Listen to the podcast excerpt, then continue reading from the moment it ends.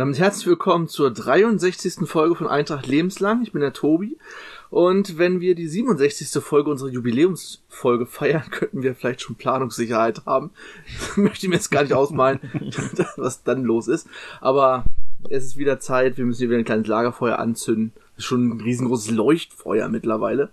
Deswegen ist hier heute auch wieder ein bisschen, sind hier mehr Leute. Es ist einmal nur die Stammbesetzung ist da. Der Kevin, hallo. Hi.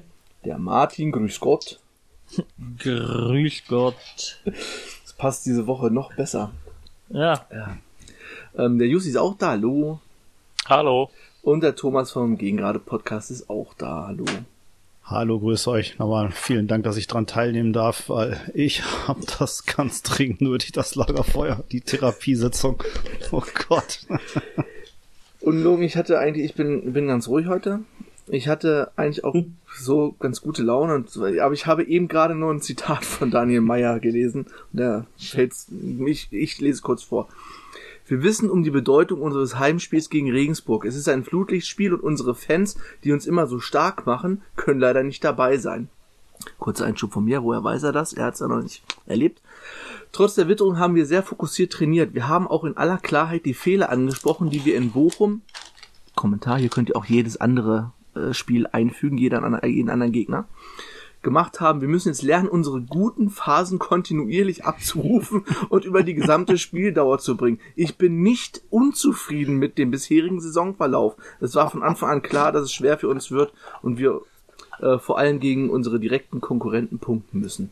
Ja, als ich das hier gelesen habe, dachte ich mir, nee, komm, das ist irgendwie wie diese ähm, Neujahrsansprache von Helmut Kohl, wo sie versehentlich die Vorjahresversion verwendet haben und keiner hat's gemerkt. Genau. Ich meine, das kann aus jedem beliebigen Spiel dieser Saison gewesen sein, was er da sagt.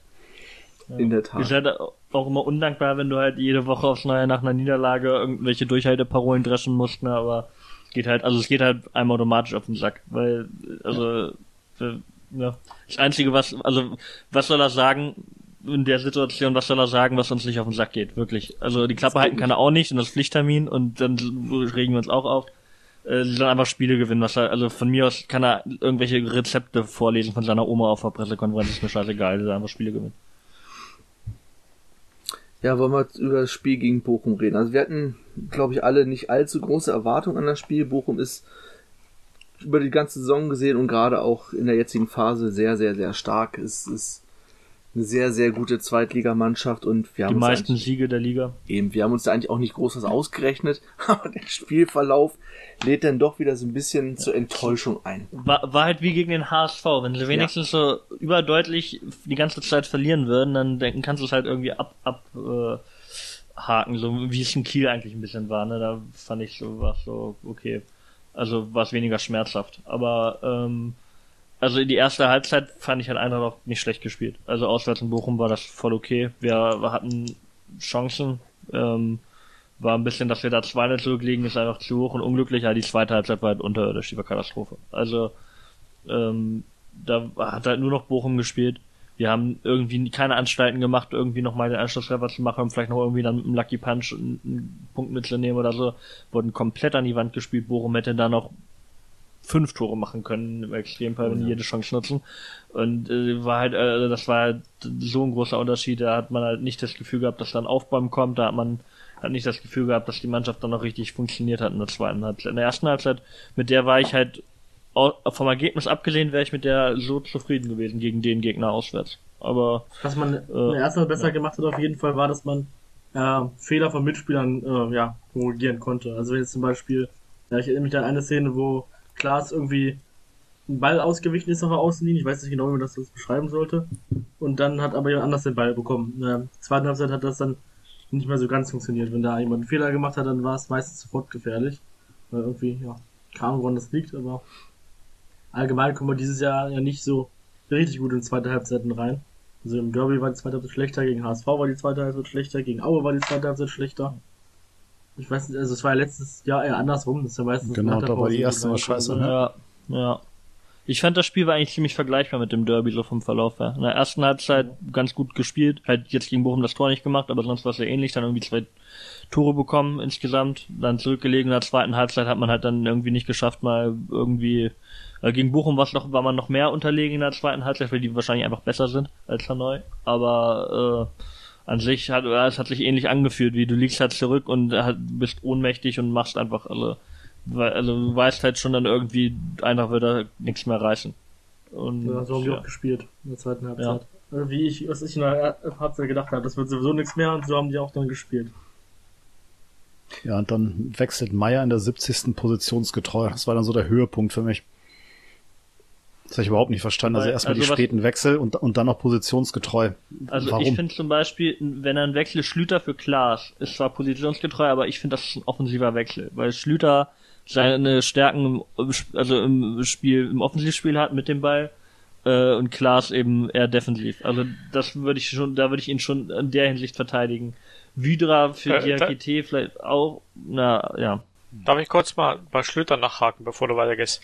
ja. Ähm, weil ähm, das haben wir eine interessante Statistik dazu gefunden. Mich auf Soccer, Soccerment äh, gab's die gab's die ähm, die meisten, also wer, die- wer die am meisten die erfolgreichsten Tri Triplings in der Mannschaft hat. Und das war zu meiner Überraschung war es mit Abstand Schlüter. Zehn da ganz gefault, zehn da gefault werden als erfolgreich rein? Ja, abgeschl ab abgeschlossene Triplings, also 1 zu 1 Tri Triplings, also in, ähm, das sind Opta-Daten, also die würde die würde ich schon vertrauen. Also das das äh, also eine Weile- Äh, Finde ich mit ja Abstand, häufig Abstand. Schlüter. Das überrascht Ich mich nicht. Mich auch nicht, weil ent- entweder Schlüter oder hätt- hättest du mich gefragt, wer da vorne ist, wäre Schlüter wahrscheinlich mein zweiter, also mein zweit, ähm, hätte ich jetzt zweites geraten, nur Kaufmann hätte ich wahrscheinlich noch vorher vermutet. Der Kaufmann auch ist ziemlich abgeschlagen, das hat mich Echt? überrascht. So. Ja, das überrascht mich auch. Ähm, Aber Schlüter ja, geht also, also, halt, also jedenfalls nicht in den Top. Also Schlüter ist im Abstand der äh, Triplingsstärkste bei Und uns. Schlüter hat natürlich das Problem, dass er dann immer einen Haken zu viel schlägt und dann entweder gefoult wird oder fällt und nichts bekommt oder der Ball weg ist. Aber die ersten zwei lässt er aussteigen und beim dritten bleibt er dann hängen und hat damit Oder- auch nichts gewonnen. Oder der Pass muss kommen. Oder der muss Pass muss passen kommen, und dann. Kommt eine Ja. Schlüterflanke, ja. Ich meine, das ist ja auch das Problem, was wir haben auf der linken Außenverteidigerposition. Wir haben einmal Schlüter, der der offensive Part ist, und dann haben wir Klaas, der eher der defensive Part ist, aber da geht gar nichts nach vorne. Weder Pässe noch Dribblings. Also, das ist ja komplett verschenkt. Und ja, jetzt fällt Schlüter ja für Freitag auch noch aus. Also hat sich die Frage schon erledigt, wer da spielen wird. Klaas gegen Regensburg, da war doch was. Oh, ja, stimmt. Ja, hast Mhm. recht. Oh ja. Äh, Martin, ich kann es so bedingt nachvollziehen mit, äh, mit Schlüter. Das, das stimmt, da bringt vorne auch in der Offensive ein bisschen mehr Schwung rein, aber ich hätte den, den Kobi-Wechsel für Ben Baller hätte ich einfach früher gebracht. Weil Ja, auch. hat die letzten Spiele schon immer Schwung reingebracht. Er ist halt so eigensinnig oft, aber er bringt schon Schwung in die Offensive.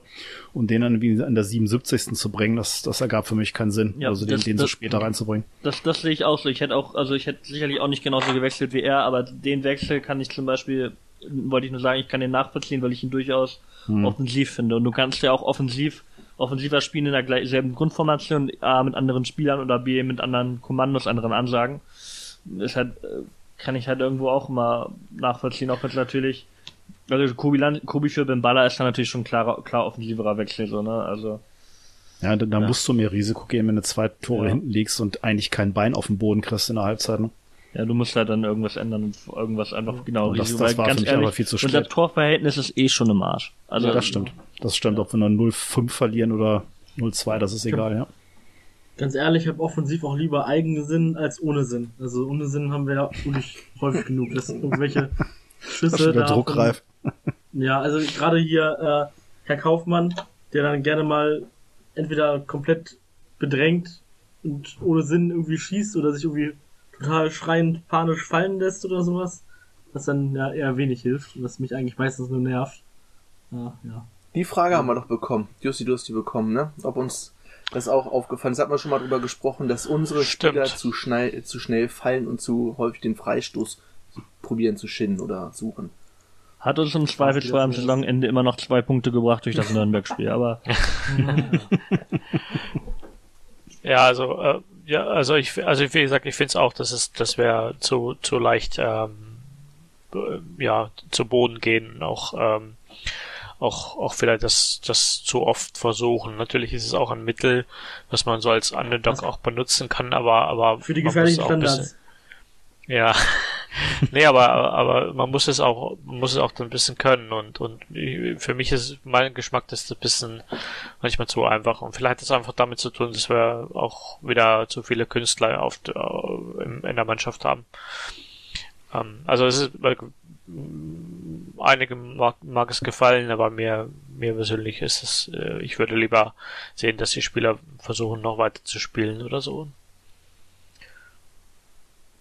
Ja. ja. Aber auch was Positives zu sagen, wir haben zweimal gefähr also wir hatten zwei gefährliche Chancen. Äh, einmal halt ein Elfmeter, gefährliche der, Chancen. Ja, ja, zwei ja, Abschlüsse, die durchaus ins Tor gehen können. Ähm, die anderen Abschlüsse, die waren jetzt nicht so knapp. Ähm, der Elfmeter ja, war ein bisschen Glück, das war halt keine gefährliche Szene. Und der zweite Chance ja. nach Pressing. Weiß nicht, ob das jetzt das Pressing auslösen war, das ist ein Torwartfehler da. Halt aus, ja, ein halb leere Tor. Leider von den zwei Riesenchancen nur einmal aufs Tor geschossen. Aber immerhin. Ich, ich muss sagen, ähm, vor dem Elfmeter hatte ich schon kein, nicht das Gefühl, dass der reingeht, deswegen hat sich im Spiel die Enttäuschung da irgendwie erstaunlichen Grenzen ja. gehalten, dafür, dass es Elfmeter gepasst. war. Bei Vor Bär war es halt, gesagt, war ich da, gut. ja, bei Bär äh, war das Haare auch schon größer, aber hinterher muss ich sagen, ich fand den Elfmeter an sich äh, schlimmer, weil ja. Bär versucht das Richtige. Er versucht den Ball in der Situation mit dem ersten Kontakt aufs Tor zu, also macht, er macht, also das, was er versucht, ist richtig. Er macht halt den technischen Fehler, dass der Ball zu hoch äh, ist. Und ich finde, das ist verzeihbar. Das kann mal passieren in der zweiten Bundesliga, dass der Ball zu hoch geht. Also er sollte ihn schon reinmachen. Das ist jetzt schon schwer verzeihbar, aber mehr als das, was G macht, weil schon wie er versucht, einen Elfmeter zu schießen, ist einfach nicht gut. Wenn er ihn irgendwie an den Pfosten haut oder wenn Riemann den da komplett aus dem Winkel kratzt, mein Gott, kann passieren. Aber so, dann so, immer, so ein halbgarer Rückpass, halb rechts oder so, äh, ganz ehrlich, nee. Einfach die Art und Weise. Das mhm. ist, das, das ja. regt mich da einfach mehr drauf, weil das, was Bär bei seiner Chance versucht, ist halt immerhin richtig. Er, er macht keinen Firlefanz, er versucht das Richtige. Das, was G macht, ist halt, na, war einfach kacke. Der soll halt vernünftigen ja. Elfmeter schießen. Entweder platziert oder mit äh, richtig äh, Power. Und wenn das also dann schief geht, genau. dann passiert. Und so wie er es macht, ist halt schlecht. Entweder so wie Proschwitz, das, das ja. Ding, das Ding in den, in die, in den, ähm, ins Eck knallen. Also gut, da kann auch ein Torwart rankommen, aber der ist so mhm. scharf geschossen, eher nicht. Oder du kannst es wie Fitze, dass du die Leute ausguckst. Ich meine, der schiebt die Bälle ja auch noch rein, aber der weiß vorher, wo der Torwart hin, äh, hinspringt. Ja. Da hätte ich mal ja, Lotto gespielt. Ich habe es genauso gesagt. Mein Sohn meinte, nee, der haut den an die Latte. Ich so, nein, der schiebt den rechts und der Torwart hält. Genau so ist nicht überrascht. Ich auch nicht. War nicht Meine klar sind wir, alle, sind wir alle in so einem äh, pessimistischen Mindset, dass wir davon ausgehen, dass der sowieso nicht reingeht und so passiert es dann auch. Das war, das, ich glaube, das bin ich fast immer, außer bei Porsche Elfmeter zum Beispiel. Bei ganz, die allermeisten Elfmeter dachte ich, oh nein, geht sowieso nicht rein. Außer als wir jetzt Pfister zum Beispiel hatten. Aber eine Zeit lang, wo wir immer so keine Elfmeterschützen hatten, also das war das eigentlich immer schon so, also schon lange so, weil wir ja auch zeitlang echt viele Elfmeter verschossen haben, so Kumbela. Ja. Zwei Schritte Anlauf und dann, ja. Zur zweiten Halbzeit, also wüsste ich echt nicht, was ich, also mir ist auch ganz ehrlich, ich habe das Spiel gesehen, aber vieles ist mir nicht mehr in Erinnerung. Das Einzige, was mir zur zweiten Halbzeit richtig in Erinnerung geblieben ist, ist, wie Bochum irgendwelche Großchancen versiebt.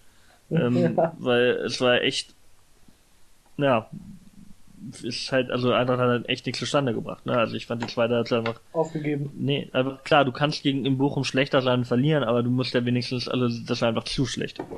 Man kann also, den Gegner auch mal schwer machen. Muss es nicht. Ja, man, genau, ja.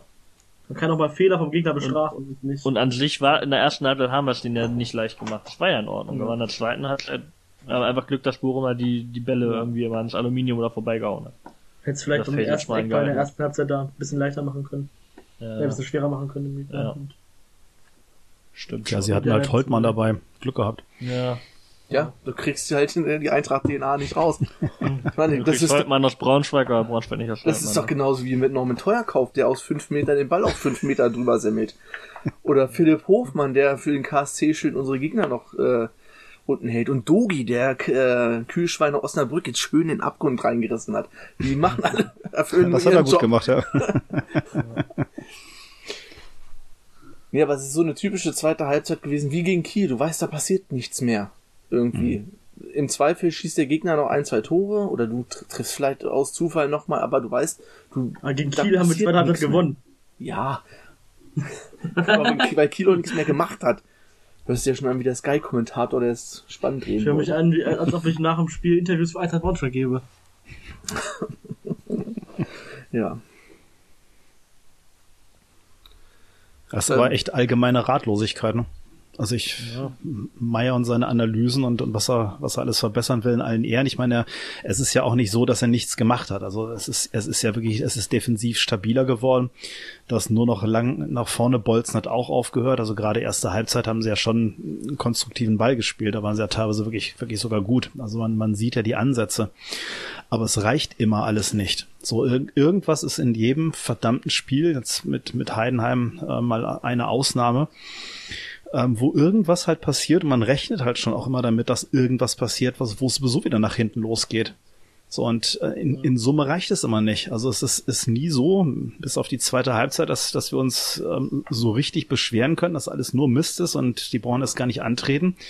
Äh, ich habe immer im Gefühl, irgendwas passiert wieder und, und geht nach hinten los. Also sei es diesmal verschossen elf Meter, ähm, sei es natürlich ein Kopfballtor gleich in der vierten Minute von, von Bochum, irgend, irgendein Mist, also alles, was sie vorher ansprechen, geht, geht dann schief. Ich bin, ich bin, ich bin so ratlos. Also es ist schon, schon aus dem Frustlevel irgendwie raus. Mal, ich weiß nicht, wie, wie soll das, wie soll das besser werden? Ja.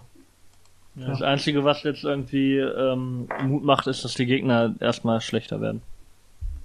Aber das hat natürlich auch gleich die Gefahr, dass wenn man jetzt die nächsten Spiele nicht punktet, dann ist es eigentlich vorbei.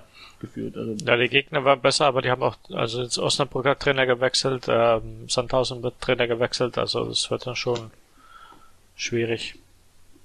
Würzburg hat bis dahin vielleicht auch schon wieder einen Trainer gewechselt, aber dann ist vielleicht auch schon Ja. Und sag mal, hat, hat Meier wirklich gesagt, er ist mit dem Saisonverlauf gar nicht so unzufrieden? Wir liegen mhm. fünf Punkte hinterm Nicht-Abstiegsplatz. Nicht unzufrieden.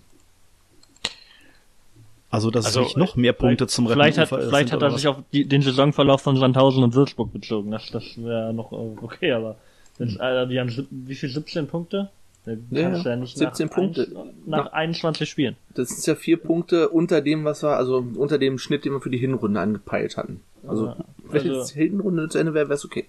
Also, ja, nee, also finde ich, das ist auch das Einzige, wo ich denke, nee, kann er eigentlich nicht bringen, das zu sagen. Also, der Rest ist halt übliches Schwadroniererei, wenn du halt, wenn scheiße aussieht. Aber ähm, ja, nee, also das, den, den Satz will ich auch, also verstehe ich auch nicht.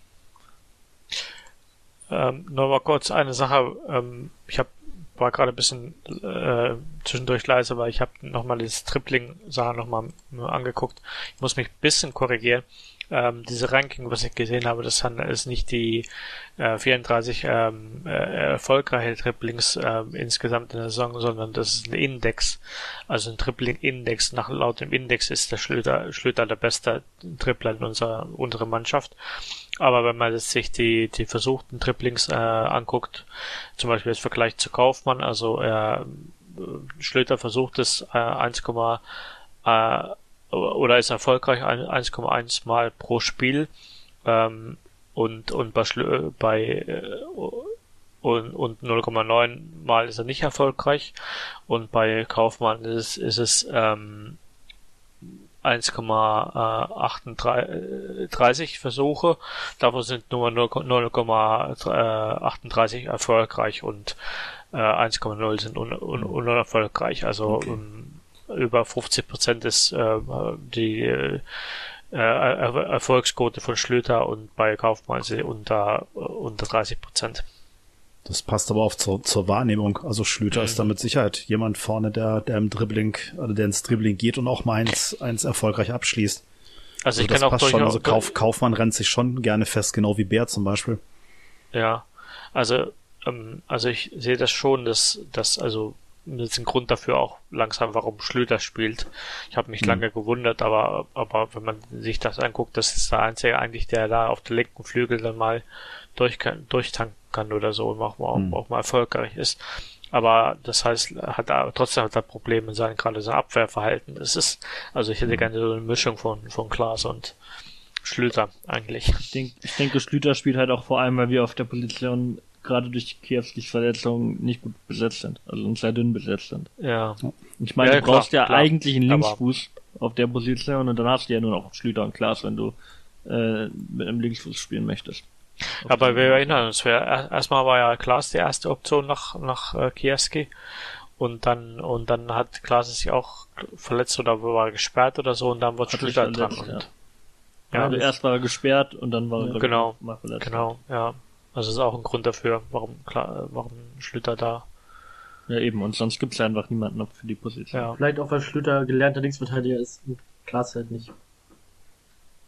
Aber Ja. wie gesagt, jetzt ein Borum hat auch Klaas gespielt. Ja. Zuerst. Bei Klaas zumindest besser war als beim Spiel davor. Ja.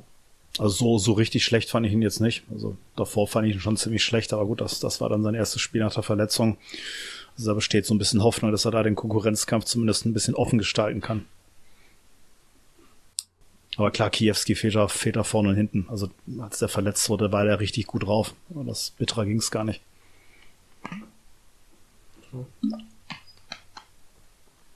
Hätte man bloß vorher gewusst, dass man vielleicht einen Linksverteidiger holen will. Dann Hätte man seit dem Kreuzbandriss doch bloß noch mal eine Transferperiode gehabt. Ja. Ja. Nee, aber du noch mal allgemein zur Si- Situation, also ich, äh, ähm, schwierig momentan, also ähm, das Ganze zu beurteilen und, und klar kann man kann man ähm, auch als Trainer sagen, ja man kann ist nicht ganz unzufrieden oder wir haben noch Hoffnung oder oder so, aber es ist natürlich sowas, was er schon länger jetzt sagt und und vor allen Dingen was was mich am meisten stört, ist halt diese angesprochene Ent- Entwicklung äh, ist eigentlich ausgeblieben und man, man entwickelt sich teilweise rückwärts, also gerade im Abwehrverhalten oder so. Ich habe schon erwartet, dass wir jetzt zu diesem Zeitpunkt äh, mit einer Abwehr, die äh, ja auch neue neue Spiele hat, ähm, dass wir da wesentlich wesentlich stabiler stehen würden und, und zum Beispiel weniger Torchancen äh, zulassen würden, würden, egal jetzt unabhängig von Ergebnis. Und und das macht mir halt einfach Sorgen äh, und das da bin ich auch ziemlich unzufrieden, weil das, äh, weil man das halt anhand den Zahlen halt sieht, dass es nicht wirklich besser geworden ist und und und das gibt auch dann ein wenig Hoffnung, dass es dann noch irgendwie besser besser wird. Klar kommen, waren auch zwischendurch äh, zwischenzeitlich auch schwierige Gegner, Gegner dabei, aber ähm, anders, andererseits hat man sich hat man sich verstärkt gerade in diesem Bereich und und ähm, ist natürlich man muss jetzt von der Mannschaft eine ziemliche Leistungssteigerung erwarten, dass dass sie auch gegen gegen äh, vermeintlich schwächere Gegner dann punkten und und ich bin sehe da einfach ähm, also also ich bin ich also ich habe das Thema äh, direkter direkter Kla direkter, direkter Klassenhalt eigentlich abgehakt. Also, also wir haben noch eine Joker-Karte durch die Relegation, äh, Relegation, obwohl das Tobi nicht so gerne hören möchte, aber, aber das ist leider so. Also ich glaube nicht, dass da, Ich dass finde, da, ich find, zum, zum Abhaken ist es einfach noch zu früh. Es sind noch 13 Spiele und 5 Punkte. Osnabrück hat seit, also verliert gefühlt alles. Also klar, also Ja, aber ist unwahrscheinlich. Also Relegation, einfach Platz unwahrscheinlich. 16 ist Platz 16 ist deutlich wahrscheinlicher als Platz 15, aber finde ich nicht, also abhaken finde ich noch nicht. Ich würde mir auch keine großen Hoffnungen darauf machen, aber ich würde auch noch nicht sagen, ich hätte es abgehakt. Also Gerade nicht- wenn man noch ein direktes Duell hat gegen Osnabrück auch. bin ich ganz einverstanden, Jussi. Also ich ähm, sehe schon grundsätzlich eine, eine höhere Stabilität in der Abwehr, die da Diakite und, und auch Behrend gebracht haben. Ähm, auch dadurch, dass ähm, weil er überraschenderweise für mich überraschend nicht gespielt hat, Vidra ähm, jetzt auch in die, in die, in die auf die Sechserposition wechselt. Also alles in allem, man darf nicht vergessen, Bochum, also ohne das schönreden zu wollen, aber Bochum ist eben auch echt offensiv starkes Team. Also der der Schul, den, den kannst du ja gar nicht mehr kontrollieren, ähm, wenn du da nicht und das haben wir halt leider nicht wirklich einen gleichklassigen Gegenspieler gegen den hast. Ähm, oder eine gleichklassige Abwehr zumindest. Ähm, aber ich finde schon, dass das mit, ähm, mit Diakite und, und Behrend und überhaupt das Abwehrverhalten, dass das schon im Verhältnis zu den Spielen, ähm, bevor die da waren, dass sich das deutlich, deutlich ähm, stabilisiert hat. Es, es reicht offensichtlich immer noch nicht. Das ist, das ist sicherlich richtig. Ähm, aber eine, eine Steigerung habe ich da, habe ich das schon gesehen und auch, das hat ja vorhin angesprochen im Offensivspiel. Ähm, geht's jetzt doch deutlich strukturierter zu Werke als, als vorher, ähm, aber eben immer nur phasenweise im Spiel. Also auch selbst das hatten wir vorher ja nicht, aber das ist jetzt mittlerweile immer der Fall.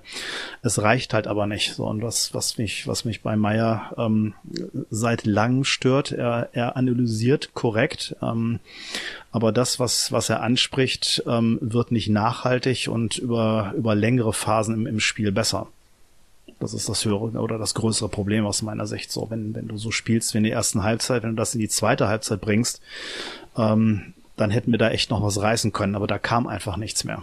So, und das, das zieht sich auch so ein bisschen durch, genau wie die, es sind ja immer oder oft unterschiedliche Komponenten, sei es, sei es äh, Fehler einzelner Spieler, ähm, sei es mal wieder der Spieler im Rückraum, auf den nicht aufgepasst wird. Ähm, gut, jetzt vergeigen wir auch noch Chancen ähm, es, es reicht halt in Summe immer nicht, aber eine Verbesserung habe ich da jetzt schon gesehen. Ja, ist diese fehlende Konstanz, die wir auch letzte Woche angesprochen haben. Das ja. reicht halt nicht, wenn du nur 30, 40 ja. Minuten pro Spiel und gute Leistung das, bringst. Das ist auch, auch wenn du dann immer sagst, ja, wenn du den Elfmeter machst oder das danach oder sogar beides, dann kannst du da auch was mitnehmen. Das entschuldigt halt nicht für die zweite Halbzeit so also klar könnte das Spiel dann anla äh, anders laufen können, aber das entschuldigt trotzdem noch nicht, wenn du dann zweite Halbzeit so krass unterlegen bist, ist es trotzdem mhm. absolut verdient, dass du da äh, verlierst. Also das Absolut. ist, äh, finde ich halt auch immer dann, was man immer sagt, ja, hätte, wenn und so. Ja, Klar, ich finde das, das, ja, also das, genau, das ist halt, ich finde das Argument kannst du bringen, wenn das Spiel, also wenn es total unglücklich läuft oder du halt wirklich äh, immer nah dran bist, aber wenn du halt die zweite Halbzeit nur hinterherläufst, dann ist es halt ein Schwachsinnsargument. Das ist wie, ich weiß nicht, ob ihr euch daran erinnert, WM 2010 hier, dieses Deutschland gegen England, wo Frank Lampard ja. eigentlich ein Tor schießt und da, äh, hm. was damit dieses Paradebeispiel für, warum Torlinientechnologie kam, hat Gary Lineker hat dann hinterher auch im, im Fernsehstudio gesagt, ja klar, wäre wär das das 2 zu 2 gewesen, das Spiel läuft anders, aber England war danach so viel schlechter, dann brauchst du dich nicht drüber aufregen. Das ist halt, das entschuldigt dann nicht, das Spiel geht dann noch weiter und äh, kann trotzdem schlechter sein. Und so ähnlich ist es dann in der Situation auch. Und ja, wie gesagt, das ist halt das, was, was mich da ähm, so, ich will nicht sagen, es stört, es irgendwie, das alles stört mich auch, aber was mich da irgendwie ratlos zurücklässt, dass man da äh, dann einfach nicht mehr, irgendwann nicht mehr weiterspielt, geführt. Ich bin mir sicher, Bochum hätte noch einem drauflegen können. Die haben einfach das Selbstvertrauen. Ist euch das aufgefallen, als der Elfmeter gepfiffen wurde? Da wurde überhaupt nicht gemeckert. Klar, es waren klare Elfmeter. Ja. Die waren so selbstsicher, die können auch den Elfmeter kriegen und kriegen Gegentor, die gewinnen trotzdem. Das ist halt, so wenn du auf dem Aufstiegsplatz stehst. Ja, das ist ja. halt als von rein natürlich. Ne? So, ach, hier, kurz den Staub von der Schulter gewischt und weiter geht's. Ja. Hm. Wissen halt auch, steht dann nur 1-1, ist dann irgendwie was, eine halbe Stunde erst gespielt. Ja. ja. Also kann ich verstehen, dass die da, also die Reaktion, dass die das jetzt nicht groß gestört hat. Aber klar spricht für sie. Also ist halt keine, die stehen aber auch nicht ohne Grund auf Platz 2, ne? Punktgleich mit dem HSV und mit Kiel. Deshalb ist die echt spannende Frage, bringt es irgendwas, einen Trainer rauszuschmeißen? Ich meine, das wird jetzt ja schon seit einer Weile von, von diversen Leuten gefordert. Ähm, ich schließe mich da je nach Frustrationslevel auch mal gerne an, ähm, aber es, es ist die Frage, ähm, gibt das, gibt das der Kader überhaupt her? Also wir haben, oder ihr ja. habt ja auch öfter schon drüber gesprochen und, und das ist auch meine Meinung, dass das größere Problem ist, ist die Kaderzusammenstellung. Ja. Ja, das ist halt, also A, möchte ich nur, dass wir den Trainer wechseln, wenn die einen vernünftigen, gescheiten Mann dann, oder Frau theoretisch, aber eine Person haben, die es dann macht, also wo sie schon nicht einfach Aktionismusmäßig, sondern irgendjemand auch in der Hinterhand ist und sich vorher einen Plan gemacht wird, wie man holt und mit, vorher mit Nachfolger quasi an Land gezogen hat. Und dann ist halt die Frage, ob man jetzt auswärts in Bochum, ob das das richtige Spiel ist. Wir haben jetzt drei schlagbare oder schlagbar ist jeder Gegner, aber wirklich mehr, also sehr gut schlagbare Gegner Vielleicht kannst du dir sagen, wenn er jetzt gegen Regensburg zu Hause verkackt, dann hast du immer noch einen, einen neuen bringst, hat immer noch zwei Spiele, äh, wo mhm. der dann äh, mit dem neuen Trainereffekt, wo du was rausholen kannst. So. Vielleicht ist das dann jetzt einfach das, das Spiel, wo man mehr drauf gucken sollte. Und wie gesagt, dann ist die Frage, äh, wen man holt und ja, ich, ich weiß auch nicht. Ich bin da auch irgendwie hin und her gerissen. Einerseits denke ich mir, man, man muss was ändern und bevor man einfach, also sehenden Auges in den Untergang gehen, ist halt unsinnig. Dann lieber nochmal im Zweifelsfall dann noch Aktionismus irgendwann einfach was ändern, weil was geändert werden muss. Oder ist halt die Frage, ob man sagt, ja, der Kader ist so schlecht, da bringt es halt noch was am Trainer festzuhalten und ähm, hoffen, dass es so noch besser wird, was auch in der Vergangenheit schon Beispiele für gab. Also das ist jetzt ja, äh, gibt es ja auch immer wieder, dass dann irgendwie Vereine, niemand versteht, warum sie den Trainer nicht auswechseln, dann rettet er die immer noch irgendwie. Also, ja. Ja, ich, ich fand, was, was das angeht, fand ich, fand ich Jussis Analyse halt sehr schön, die er auf uh, blau-gelbe Datenwelt gebracht hatte. So, weil, ähm, wo, wo ist, oder Jussi kannst du ja nicht selber mal sagen, was, was da der, deine Quintessenz war. Naja, also ähm, ich bin, wie gesagt, also ich bin auch hin, hin und her gerissen und ähm, das, äh, das äh, die der Hauptpunkt war eigentlich, das ist genauso wie wie Martis angesprochen hat. Es geht ja eigentlich nicht darum, ähm, jetzt, ob, ob Daniel Meyer äh, der richtige Trainer ist oder es geht auch darum, aber ähm, es geht halt auch darum, äh, was wäre, wenn, wenn er, wenn er entlassen werden, werden würde, äh, wer kommt dann und welcher, welcher Spielephilosophie. Und das ist halt für mich immer, ähm, immer noch das Wichtigste wäre halt eine Spielephilosophie oder eine Vereinsphilosophie aufzubauen, wo man dann halt auch weiß, ähm, ähm, oder wo, wo sich der Trainer auch so ein bisschen messen, äh, daran messen kann und, und, wo man auch weiß, ja okay, dann äh, wir haben jetzt diese Spielphilosophie, dann ähm, dann holen wir halt ähm, oder bekommt nur kommen nur bestimmte äh, Trainertypen ähm, dann halt in eine Frage, die, die zu diesem Spielstil oder diese Philosophie halt passen. Und, und, und das ist genau bei uns anders, andersrum ganz alles auf Daniel Meyer ähm, aufgebaut, auf seine Ideen. Natürlich haben auch der Vorstand mitgeredet und, und Peter Vollmann und so, aber trotzdem äh, äh, äh, ist es sozusagen um den Trainer herum äh, aufgebaut worden. Und, und jetzt den Trainer zu entlassen, ähm, ist natürlich wieder, das lässt wieder eine Lücke. Und, und wenn man dann wieder, ein, wir, wir wissen ja von anderen äh, aus, aus der jungen, jüngeren, jüngeren Vergangenheit, dass wir halt ähm, zum Beispiel jetzt bei Antwerpen oder äh, wo er kam, hat man von Angriffsfußball geredet ähm, und so weiter. Also es gibt immer diese, diese Petersen war ein klassisches Beispiel, man wollte teilweise was anderes spielen als unter Leverknecht und es ist total in die Hose gegangen. Und, und da sieht man einfach mal, äh, was wollen wir eigentlich als, als Verein? Und das, diese, das ist eigentlich die wichtigste Frage. Was, was wollen wir als Verein für ein Fußballspiel? Und wenn wir die Frage, Frage, Frage beantwortet haben, dann können wir auch die Trainerfrage klären. Ja, nicht, nicht, also ergänzend dazu würde ich ja sagen, ähm, du, du bringst, du bringst ja die richtigen Beispiele. Ähm, da, da greifen die Rädchen halt nicht ineinander. Du kannst, du kannst dir ja viel vornehmen und, und große Philosophien ausgeben. Antwerpen mit Angriffsfußball, ähm, was, was macht er oder was, was war oder was hat den Aufstieg gebracht? Ähm, den Bus parken. So, genau. dann kommt ähm, Meier mit Dreierkette und Ballbesitzfußball. Ähm, wir spielen Viererkette und alles andere als Ballbesitzfußball. So, ähm, da, da greift, da greift der Kader oder die Kaderplanung nicht zu dem, was, was der Trainer eigentlich vorhat. So, und ähm, also entweder ist der Trainer falsch ausgewählt oder der Kader stimmt nicht. So, und jetzt, jetzt kann sich, jetzt kann sich der Verein, wer auch immer das jetzt sein mag, ne, überlegen, woran liegt das eigentlich? So, und, und was, und was kann man denn perspektivisch tun, ähm, um, ähm, um dem Abhilfe zu schaffen. Also auf die Trainerfrage bezogen ist es, ist es dann ja so, du, du guckst dir an, was, was können die, die jetzt im Moment da sind, also mal angenommen, man würde Meier rauswerfen und, und holt, einen, holt einen Nachfolger. Was kann man denn mit den Spielern wirklich ähm, sinnvoll spielen? So, und, und so einen Trainer müsstest du holen. Oder einer zumindest, der das, der das kann, der das umsetzen kann. Sofort kann. Ja, Gegen sofort kann, genau. Das ist halt die, die Scheiße im Abschiedskampf, ne? Ja. Also du musst jetzt halt erstmal kurzfristig denken. Du kannst eben nicht langfristig ja. eine Vereinsphilosophie aufbauen, was, äh, wo ich ja schon mehrfach hier recht gegeben habe. Es wäre gut für den Verein, wenn es was gäbe und man das umsetzen könnte. Und wie andere Vereine, die langfristig mit mehreren Trainern erfolgreich sind, ich nenne hier immer Holstein Kiel als Beispiel, die das haben und machen, äh, wenn du das hinbekommst. Aber dazu musst du eben jetzt erstmal kurzfristig den Erfolg haben, um, um in der Liga zu bleiben. Und das ist jetzt halt äh, das Problem in der aktuellen Situation. Das ist jetzt halt leider nicht der Zeitpunkt, um sowas zu implementieren. Das Problem ist, du musst halt irgendwo dazu kommen, dass es so einen Zeitpunkt gibt, dass du relativ ruhig auch mal ein Übergangsjahr hast, wo du eben dann ohne große Abstiegsnöte sowas versuchen kannst, in die Wege zu leiten. Und das ist halt jetzt selbst, wenn wir die Klasse halten, werden wir wahrscheinlich auch wieder erstmal auf Klassenerhalt 2022 zu sehen müssen, weil wir wahrscheinlich nicht so viel besser sein werden als dieses Jahr. Das ist halt einfach kurzfristiger Erfolg. Teufelskreis.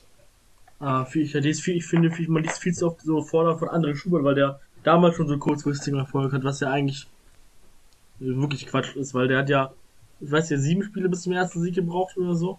War aber auch, Sechs. waren aber auch wirklich gute Spiele dabei. Also wenn ich an das Heimspiel gegen Osnabrück denke, das zweite Spiel unter ihm, das war eigentlich fast eins, das war eins der besten Spiele der Saison. Da haben wir Ja, aber 13 der- gegen den späteren Meister verloren. Wobei Das Schubert aber offenbar auch ganz, Trainer ganz genau. Schon, sag, sag Kiwi. Das Entscheidende war dann ja, dass vor waren dann vor allem die Wintertransfers, die er auch So. zu verantworten hatte, Ja, so. aber nicht, äh, weil er auf einmal eine neue Taktik äh, hatte oder so, äh, er sofort gewirkt hat, hat er schon ein bisschen, also wir hatten danach ja auch noch schlechtere Spiele, so. ja. Aber er wusste offensichtlich, was, was er spielen wollte und welche Spieler er dafür Ja. braucht. Denn als die dann da waren, da wurde es dann wirklich gut. ja.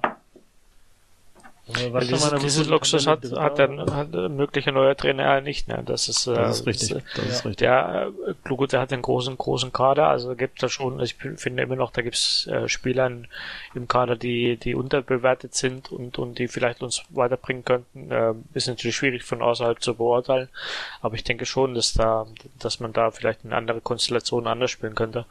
Ähm, und, äh, und das ist auch so, also also Meyer hat halt äh, sein Spiel seine Spielphilosophie halt schon ziemlich geändert, aber für mich ist es äh, also ich würde halt also ich würde noch in die defensivere Richtung gehen, aber das ist meine persönliche Meinung. Ähm, äh, ähm, aber es gibt natürlich auch andere Lösungen.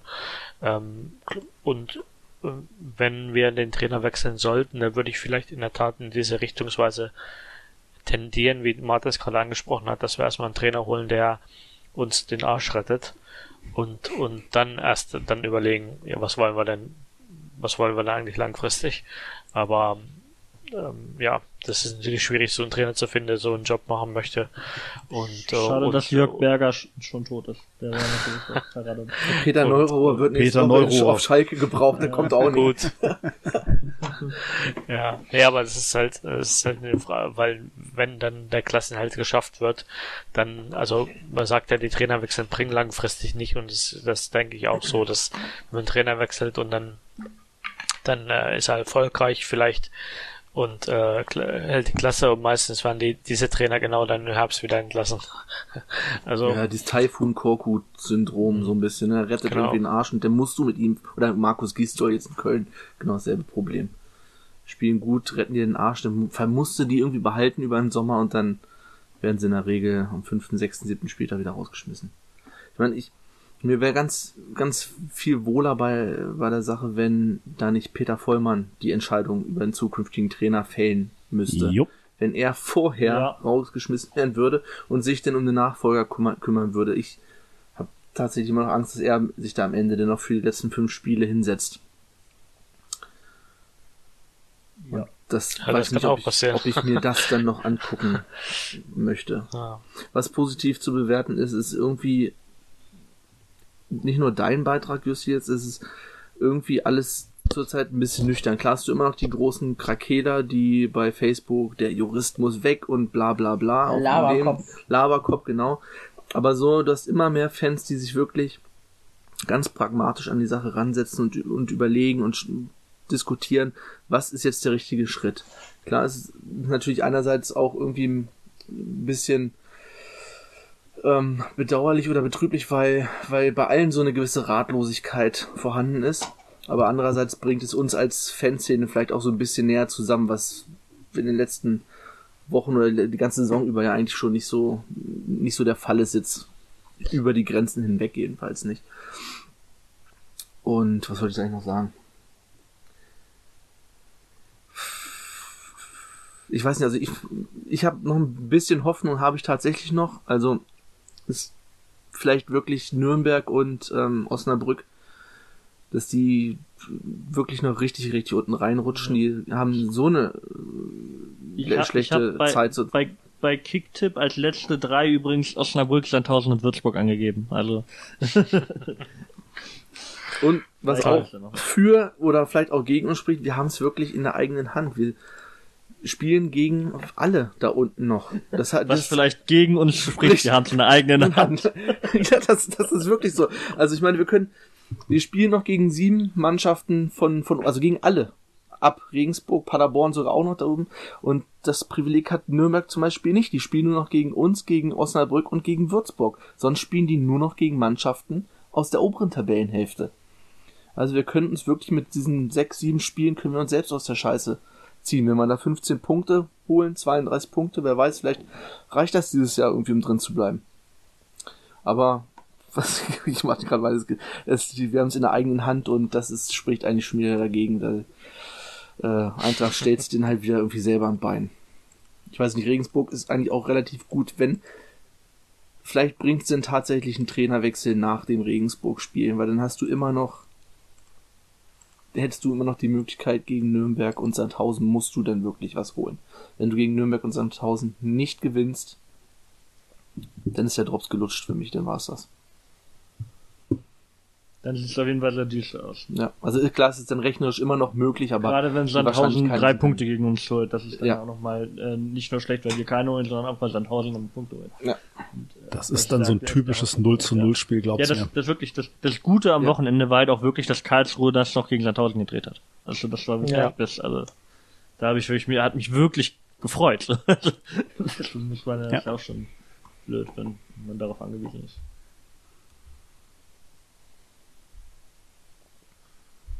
Ja, was habe ich hier noch stehen? Ja, das war es eigentlich zu dem, was, was jetzt. Ach so, ja, genau.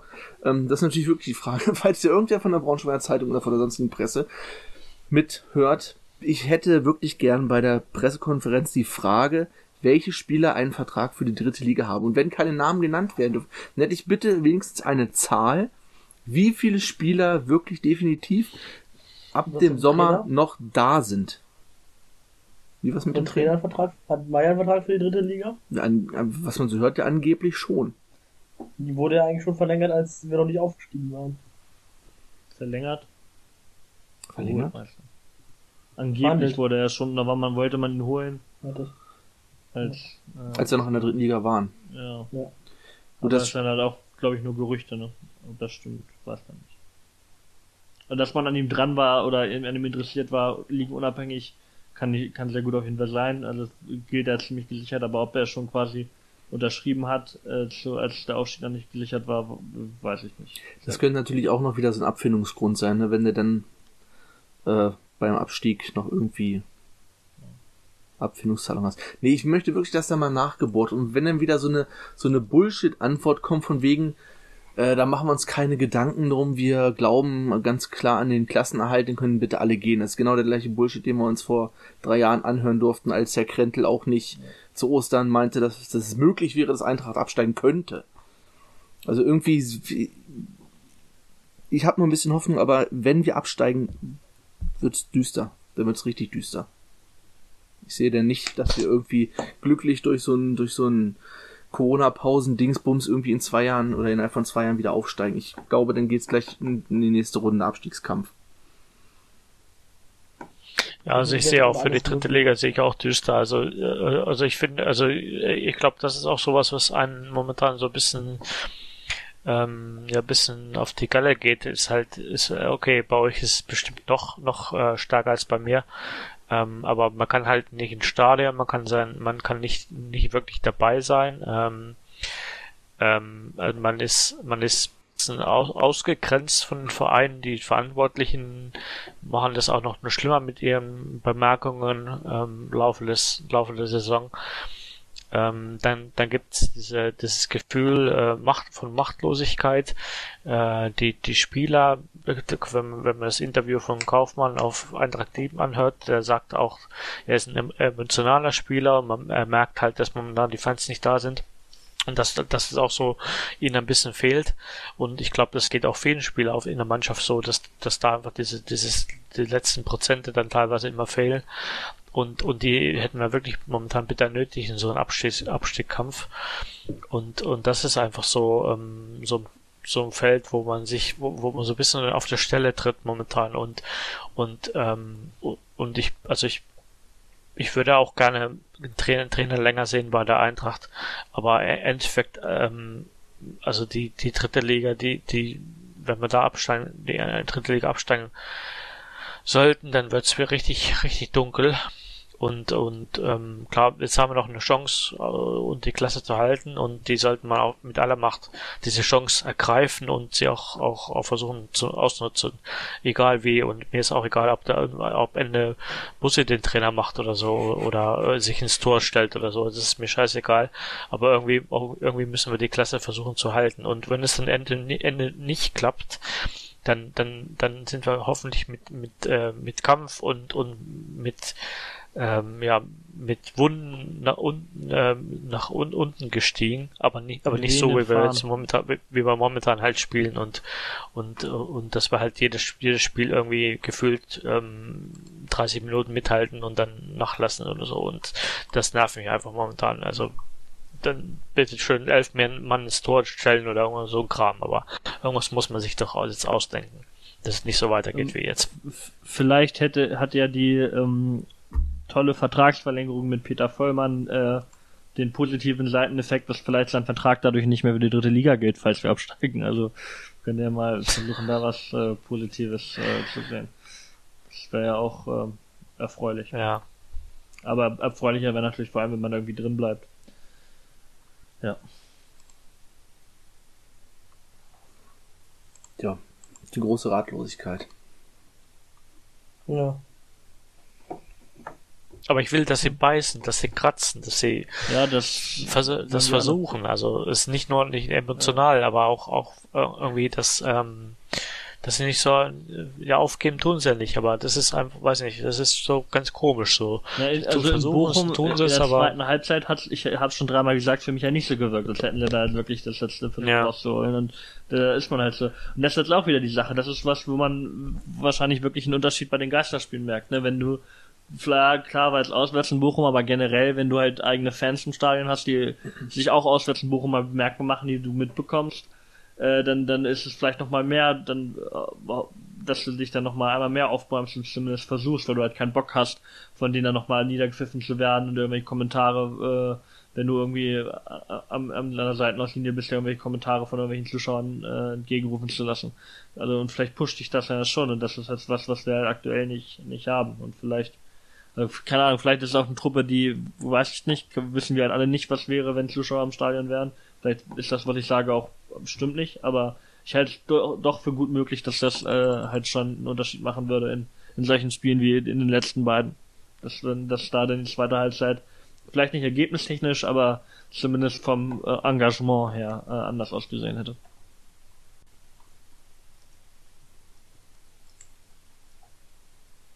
Tja,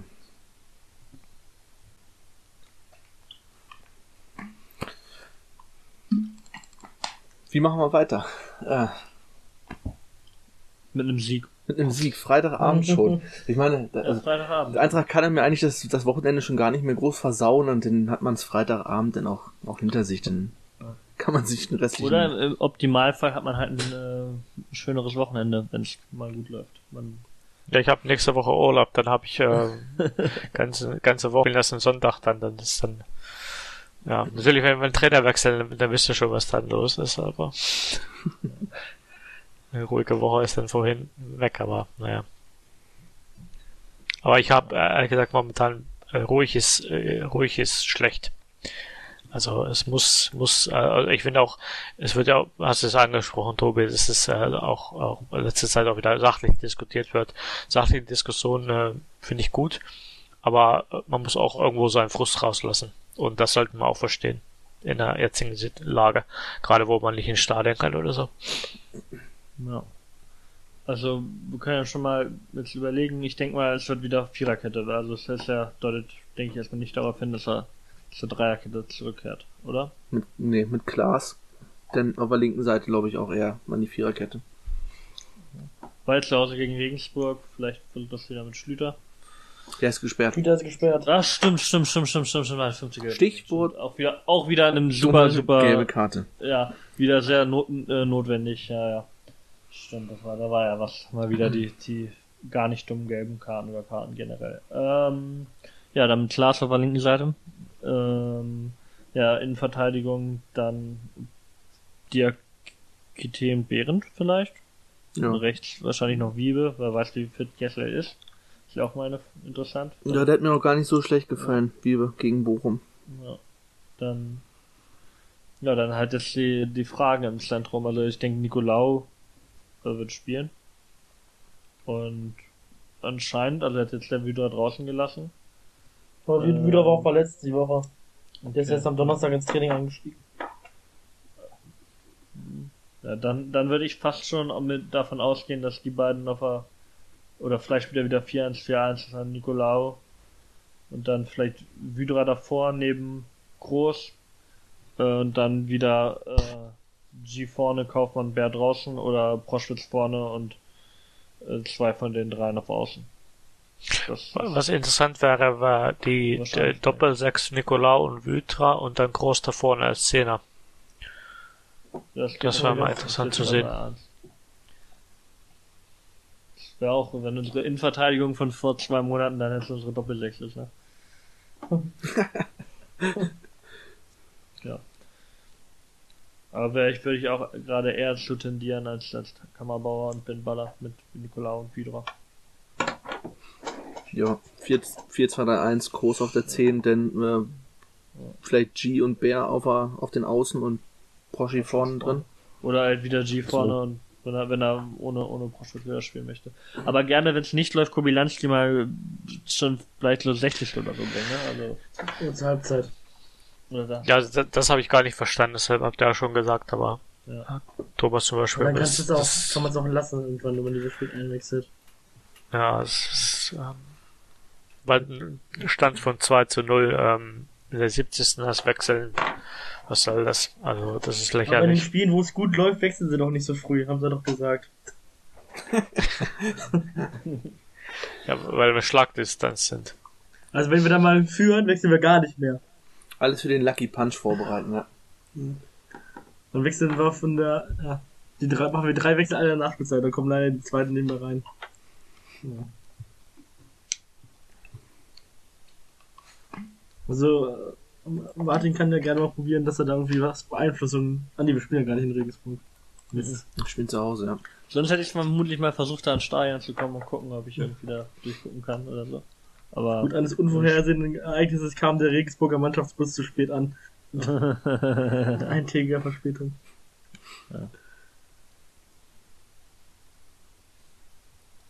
Das hatten wir letzte Woche auch angesprochen. Das ist ja eigentlich auch so ein Ding, das gegen uns spielt. Wir haben ja noch mehr Auswärtsspiele als, als Heimspiele. Und unsere. Quote in Auswärtsspielen haben wir ja häufig genug Drei diskutiert. Drei Punkte. Ja, also es ist schon so, dass wir diese Heimspiele, die wir jetzt haben, die müssen wir gewinnen. Also das Freitagsspiel ist wirklich, wirklich, wirklich wichtig. Es ist nicht jetzt nur, äh, weil, weil es gegen den direkten Konkurrenten ist oder so, sondern es ist auch genau aus diesem Grunde, was du schon gerade sagst, dass, dass äh, weil wir so wenig Heimspiele haben, äh, sind diese Heimspiele, die wir haben, extra wichtig. Und danach die Woche auswärts in Nürnberg können wir gerne mal den ersten Auswärtsreihe holen, denn die spielen halt wirklich ähm, auch mit dem asymmetrischen Linksverteidiger und dem ballfernen Zehner nicht sehr gut. und äh, äh, Das war man geil, was hören, ja. Die haben auch so einen Laberkopf da. Boah, das ist alles etwas eskaliert, ja. Ich dachte vorher, das ist so so ein, so ein Braunschweig-Ding, haha, äh, dass immer über äh, ausschweifende Trainer äh, gemeckert wird wegen Laberkopf und Laberknecht. Kennt man ja von damals noch, ne? Das, Wobei ich das, das Trainer- auch, das ist halt e- egal, wenn es nicht läuft, egal welchen Trainer wir hatten, Lieberknecht, auch bei Pedersen, äh, au- auch bei Schubert am Anfang und dann auch bei Antwerpen am Anfang und jetzt bei, bei Meier, bei Schlümann zwischendurch war es auch so. Immer, äh, bei Schlümann lief es eigentlich nie so schlecht, aber immer wenn es nicht läuft, beschweren sich darüber, wie und was der redet. Das sind halt Pressekonferenzen, da wird Fragen gestellt und wir haben verloren, egal, es läuft scheiße, egal. der was soll die gesagt ist, Laber, es die ist- Wahrheit auf dem Platz. Genau. Also, wie gesagt, äh, ja, er ist eben, die Wahrheit liegt auf dem Platz. Deswegen ist Wenn egal, der nächste egal, Woche er wieder den. Gegner stark redet. Ja, Genau. ja. Regensburg Ja. spielt einfach besser, weil Meier sagt, ja, gegen Welche- die wollen, probieren wir zu Ja. gewinnen und nicht wir hauen Welche die Stärke hat der 500 weg. Gegner? Wenn der da jetzt sagt, was der, was die gut können. Uah. Das hat mich Also ja wenn, wenn ich Trainer wäre und, und blöde Journalistenfrage bekommen, bekommen würde, wie 90% der Fragen eigentlich blöd sind manchmal, dann würde ich auch genauso antworten. ich würde einfach so, so ein technisch scheiß, äh, Taktik scheiß raus, raushauen.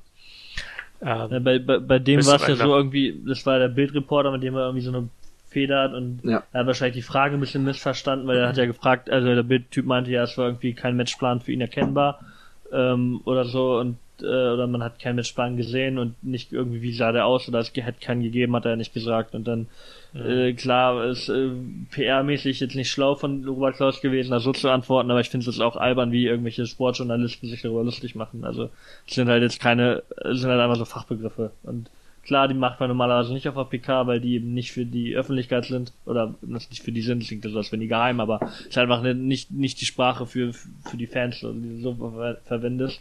Aber es ist halt auch nichts Krasses oder so, was er gesagt hat. Es ist halt nur, ich habe den einen einen Thread von diesem Florian Singer von der Nürnberger Zeitung, den glaube ich Jussi auch getweetet hat, habe ich gelesen. Der halt meinte, Ja. das was er erzählt hat, hat man auf dem Platz nicht gesehen.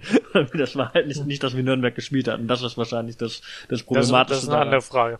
Ja, ist eine andere Frage, genau. Also ich finde, also ich fand, äh, also klar, ich kann verstehen, dass so ein bisschen, es klingt halt lustig, wie er da auf einmal anfängt und das kann ich verstehen, so ein bisschen darüber Spaß zu machen, aber ich kann halt nicht verstehen, wie da halt so getan wäre, als wäre es irgendwie super schlimm, was er da erzählt oder als wäre es super krass oder wer würde dafür stehen, warum, warum Nürnberg so schlecht dasteht, dass er solche Begriffe verwendet. So. Die Spieler wissen hundertprozentig alle, was er da erzählt hat. Ich habe verstanden, was er da erzählt hat. Eben. Also, also die, Die Leute, die das beruflich machen, wissen das dann auch. Der sagt jetzt auch nicht den Spielern so 10 Minuten vor dem Spiel, dass wir das Ja. vor dem Spiel, dass sie so spielen, sondern der bereitet die ganze Woche darauf vor. Ja. Dann könnte ich in einer halben Minute, ey, wir machen jetzt das, das, das, das, das und ja, geht raus. Hätte Pep das gesagt oder, oder was weiß ich, oder Marcelo Bielsa, den hätten sie ihn abgefeiert dafür. Ma- Marcelo Bielsa ist aber eh geil. Ja, das ist ist, natürlich klar, aber Be be bester, bester Mann. Er ist echt, äh, Ja, die Pep Guardiola, du das sagst auch, ja. Der hat das ja immer schlau gelöst. super, Wenn du super, Bock super. drauf hast, ja. Kannst du ja jetzt Ey. einfach machen. solange. Ja, das ist aber auch, auch Gegner stark reden, aber dem ist halt, ja. Es ist, halt, es ist halt aber auch so, ich verstehe es halt nicht. Klar redest du äh, nur positiv vor den Gegnern. Du sagst doch nicht irgendwie Regensburg, puh, letzte Pfeifen, 5-0 haben wir die weg. Das ist doch, also, äh, so doof kann doch keiner sein. Das ist doch, äh, also, nee. Das ist A, motiviert das den Gegner und B, fällt dir das sowas von auf die Füße, wenn es nicht so läuft. Ja. Dann kannst du ja selbst, wenn du eins oder nur ganz Star-Partie gewinnst, sieht ja schlecht Wir, aus. wir haben den Innenverteidiger als Schwäche ausgemacht und werden den auf jeden Fall pressen. ja, genau. Das sagt, ja. Das fand ich so stark bei äh, über dem äh, wie ist der, der langjährige U- Caceres oder so, der langjährige uruguayische Nationaltrainer, der immer vor jedem Spiel beim großen Turnier seine Startelf schon durchgegeben hat, bei der Pressekonferenz so. Ja, das fand ich einfach geil Selbstvertrauen. Kein Bock, den Gegner zu überraschen. Ich sag euch, wer, wer das spielt. So, keine Ahnung, ist eh egal unter dem Motto. Keine, Nicht so- hat mir imponiert. so Ich würde es nicht machen, wenn ich Trainer wäre, aber hat mir imponiert. Wie, wie Schubert, der ist verletzt, der spielt nicht. Startelf. Ja.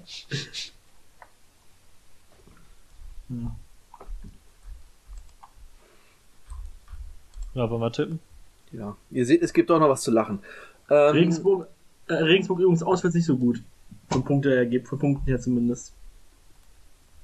Ja, wäre doch mal. Ja. ist aber ganz interessant. Die sind einen Platz vor Heidenheim, haben aber doppelt so viele Punkte wie auch Heidenheim auswärts geholt. Der Auswärtstabelle. Lustig. Und zuletzt mit zu drei Unentschieden in der Liga und ein Sieg nach Elfmeterschießen gegen Köln im Ja. Pokal. Elfme- Elfmeter Ja, sollten wir nicht verursachen, die können die anscheinend gut. Und, ja. Und vielleicht haben wir auch ein bisschen weniger äh, VAR-Pech als, als Köln, ähm, wenn es darauf ankommt. Oh ja. Das, Auf, Fe auf äh, nicht vorhandenes Pech würde ich jetzt nicht hoffen. Aber über, also jetzt gucke ich mir auch an, also bezeichnend, wir sind natürlich letzter in der Auswärtstabelle, aber Würzburg und Sandhausen haben beide auch nur drei Auswärtspunkte. Die haben halt jeweils ein Spiel gewonnen und kein Unentschieden. Aber ähm, schon, schon krass, dass die auch so schlecht sind, man. wie gut, dass sie beide zu uns müssen. Ja. Und äh, an der Heimtabelle sind wir 14. Da sind Pauli, Nürnberg, Würzburg und Osnabrück schlechter als wir. Osnabrück letzter. Gut, dass wir noch dahin müssen. ähm,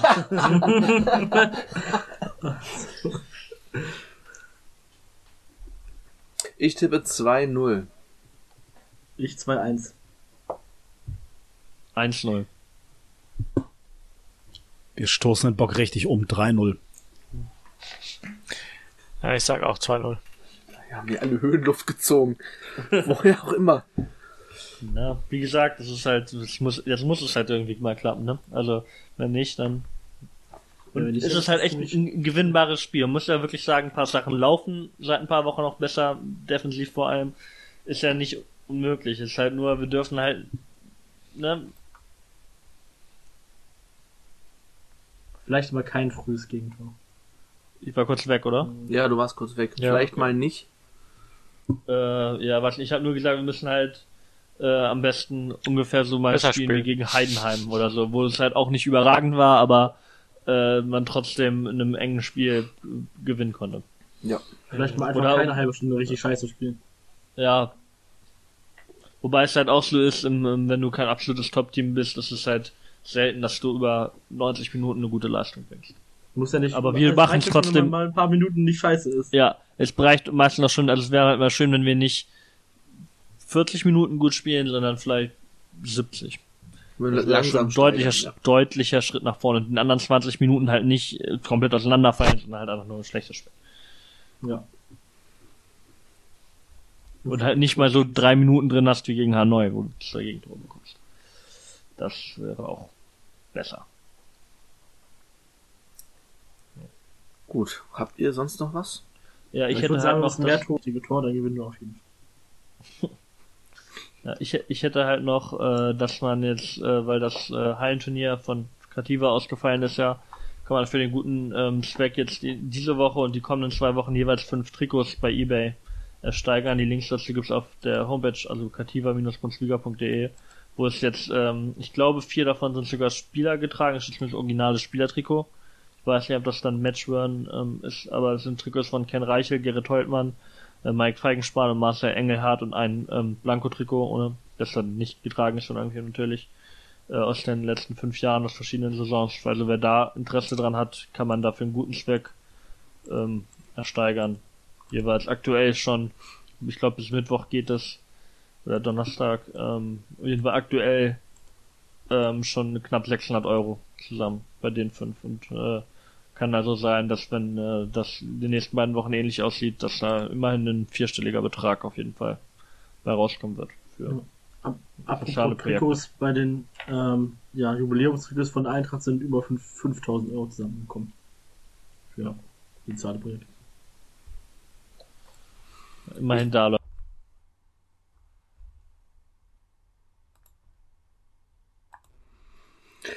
Da hat der Internetfehlerteufel ja am Ende doch nochmal kurz zuschlagen. Also, ich pack's auch nochmal in die Shownotes, die Auktion der Match One Trikots auf kativa-brunswiga.de. Da müsste in den nächsten Wochen dann auch diese Aktion mit den 5 Liter Wolters-Fässchen starten.